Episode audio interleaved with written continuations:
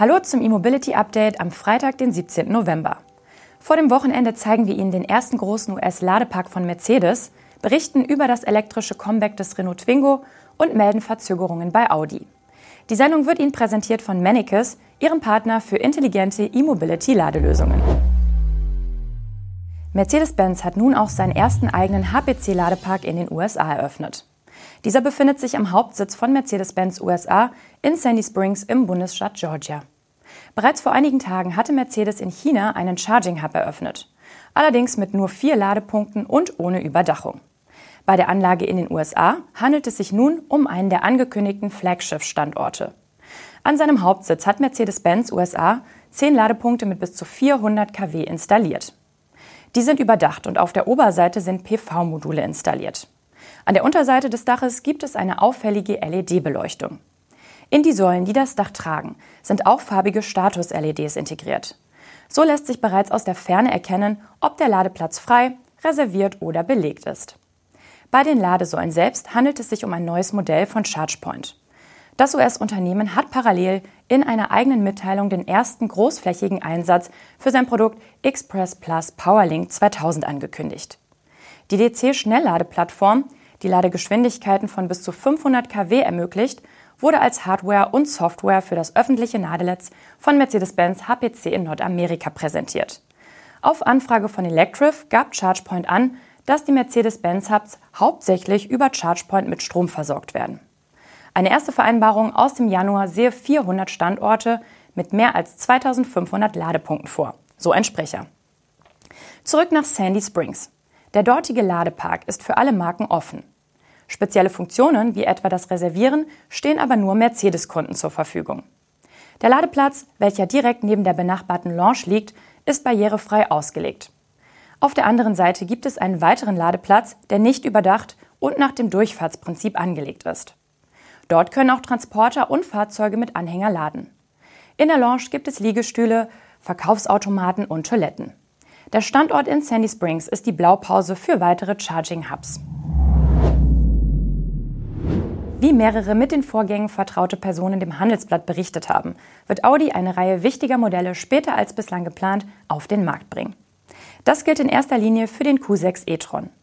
Dieser wird jüngsten Planungen zufolge erst im Sommer 2024 erscheinen und damit rund zwei Jahre später als ursprünglich geplant. Weil der Produktionsanlauf des Q6 e-tron nachfolgende Modelle beeinträchtigt, verschiebt sich laut Handelsblatt nun die gesamte Modelloffensive um Monate nach hinten. Das gilt auch für den A6 e-tron, der für Anfang 2024 geplant war und nun erst im kommenden Mai vorgestellt werden soll. Der Produktionsstart der Limousine sei nun in die 45. Kalenderwoche des kommenden Jahres gerutscht. Die deutsche Premium-Konkurrenz von Mercedes und BMW hat ihre entsprechenden Elektrolimousinen EQE e und i5 bereits jetzt auf dem Markt. Die Neuplanung soll Teil der Revision sein, die der neue Audi-Chef Gernot Döllner eingeleitet hat. Döllner ist ein Vertrauter von VW und Porsche-Chef Oliver Blume und dringt nun bei Audi auf schnelle Veränderung. Gegenüber seinen Führungskräften trete er sehr fordernd auf.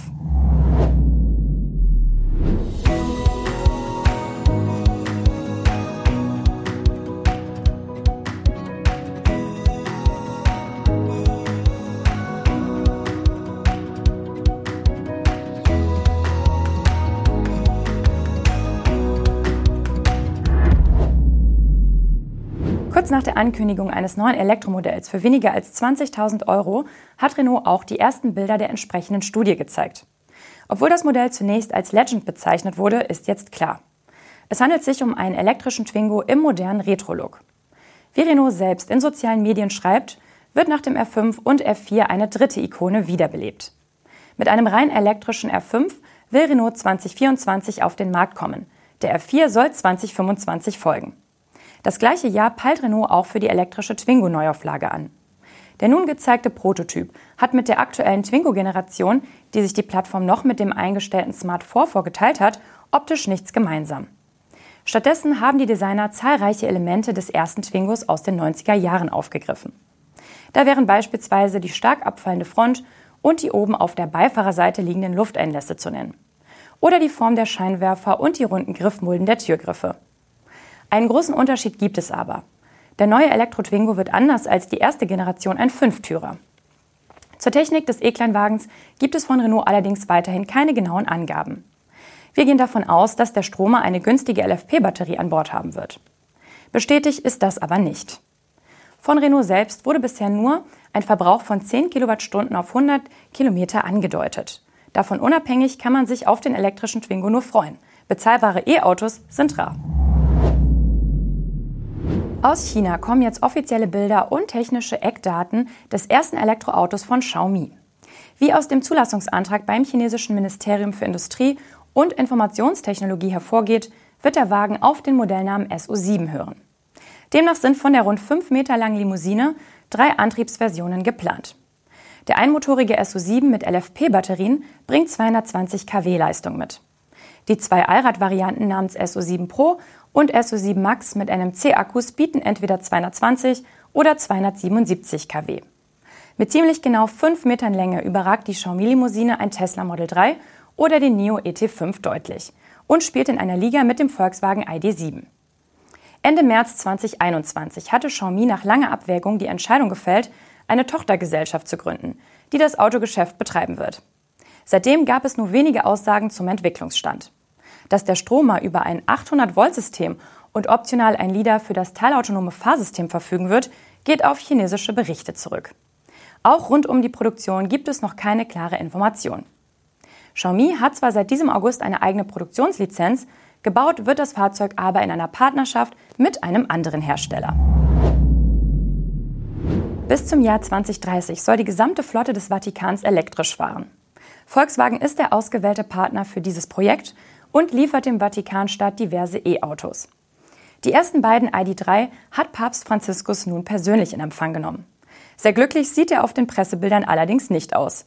Ob Franziskus von den Kürzungen der Produktion bei Volkswagen Sachsen gehört hat, ist aber nicht überliefert. Die erste komplette Charge für seine Flotte wird anfangs aus insgesamt 40 Exemplaren der Baureihen ID3, ID4 und ID5 bestehen. Bei den beiden ersten, jetzt bereits ausgelieferten ID3 handelt es sich um den Pro Performance. Also das 150 kW starke Modell mit 58 Kilowattstunden großer Batterie. Später sollen weitere Modelle des VW-Konzerns die päpstliche Flotte ergänzen, angeblich auch von Skoda. Der Vatikan will bis 2030 seine gesamte Flotte elektrifizieren. Für den Betrieb der Elektroautos sollen auf dem kleinen Staatsgebiet sowie in den extraterritorialen Gebieten eigens Ladesäulen errichtet werden. Details zum Umfang des vatikanischen Ladenetzes sind aber noch nicht bekannt. Vielleicht zaubert ja dann der erste Ladevorgang dem Papst mal ein Lächeln aufs Gesicht oder spätestens ein elektrischer Ampelstart. Das waren die News und Highlights der Elektromobilität für diese Woche. Das E-Mobility Update wurde Ihnen präsentiert von Manicus, Ihrem Partner für intelligente E-Mobility-Ladelösungen. Wir verabschieden uns ins Wochenende, wünschen Ihnen schöne Tage und melden uns am Montag zurück. Auf Wiedersehen.